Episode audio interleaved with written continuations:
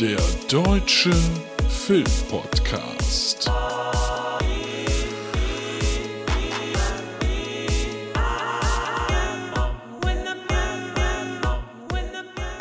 Hallo, na, es ist Luke, es ist der Deutsche Filmpodcast und es ist 2023. Frohes Neues, gut haben wir das auch. Ne? Es ist ja diese Phase, wo man nicht weiß, sagt man das noch, sagt man das nicht mehr.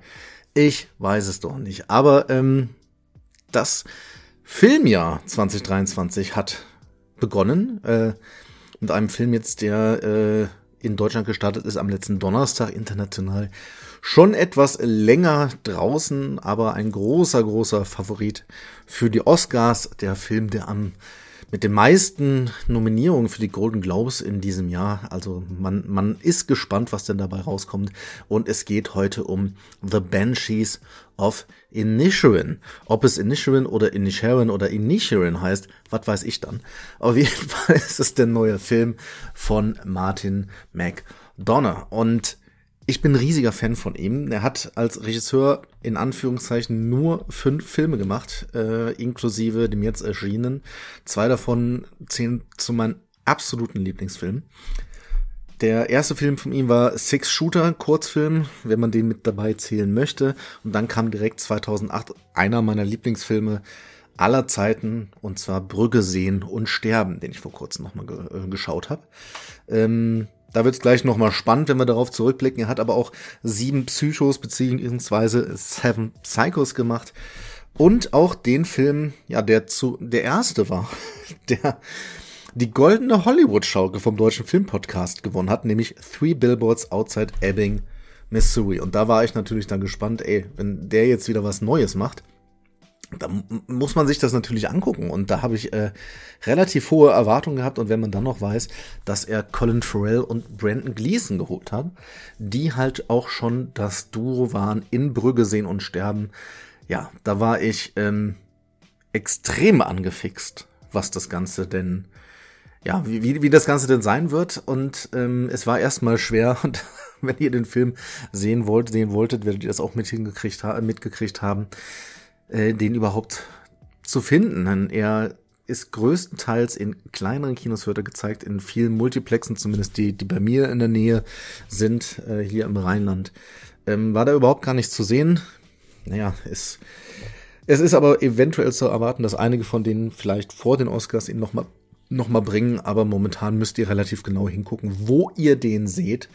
Ähm, für mich war es dann, ja, ein etwas kleineres Arthouse-Kino, aber das ist, ich mache das auch immer ab und zu gerne, auch in solche Lichtspielhäuser zu gehen und äh, die mit zu unterstützen.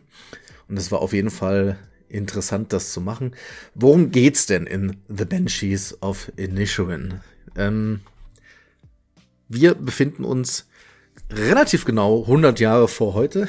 wir sind im Jahr 1923 und wir sind in Irland. Und so ist es so, dass wir, ja, es ist genau der Bürgerkrieg, der ja dort lange Zeit gewesen ist in Irland, der ähm, findet gerade statt. Wir sind aber auf einer kleinen Insel an der Westküste und dementsprechend sind das zwar Dinge, die im Hintergrund mal passieren, also man hört da mal Bombenhagel, aber es ist nicht Thema. Das ganze Thema ist auf dieser ganz, ganz kleinen Insel, wo wirklich eigentlich jeder jeden kennt, da ist nicht viel zu tun. Ne? Da ist vor allen Dingen viel Gegend und dort leben Padreik und Colm.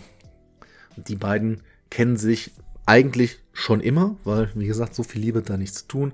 Und jeden Tag um 14 Uhr geht Padreik zu Colm, holt ihn ab und die beiden laufen zusammen in dem Pub, den es dort gibt. Wenn, es gibt auf dieser Insel nicht mehr zu tun, als einfach jeden Tag um 14 Uhr im Pub zu gehen. Ist auch ein bisschen fragwürdig, aber das ist nun mal so.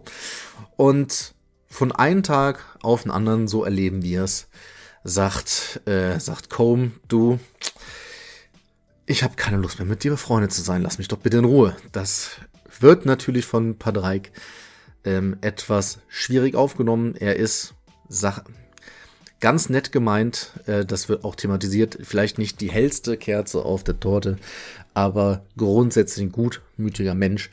Und äh, der kann das überhaupt nicht verstehen und fragt sich, naja, äh, warum können wir beide uns denn jetzt nicht mehr leiden? Und wir haben doch eine schöne Vergangenheit und es ist doch eigentlich gar nichts vorgefallen. Und deshalb geht dieser Film äh, genau um sowas, einfach zu sagen, ey, wie gehe ich damit um, wenn ich jemanden verlasse? Und wie geht auch jemand damit um, wenn er verlassen wird, ohne dass er so richtig weiß, warum? Und dann auch noch, ey, wie mache ich das dann auf einer Insel, wo man sich quasi nicht, nicht ausweichen kann? Und wie kann ich als derjenige, der das Ganze beendet, auch sicherstellen, dass ich halt nicht mehr von dem anderen, äh, ja, in welcher Form auch immer angegangen werde. Das Ganze hat natürlich Parallelen zum, äh, zum Bürgerkrieg, also zum Nordirland-Konflikt. Das ist eine, eine Unterebene, die mitgebracht wird. Aber ähm, grundsätzlich geht's halt, wie gesagt, um diese beiden Männer. Natürlich auch noch um einige Figuren drumherum. Zum Beispiel die, die Schwester von Padraig ist, äh, ist relativ interessant und hat einen großen, großen Anteil des Ganzen. Aber es geht dann auch noch um eine andere Familie. So tief braucht es hier aber gar nicht gehen, denn der Film ist vor allen Dingen ja eine, eine Abbildung von Tristesse denn auf dieser Insel passiert nicht viel.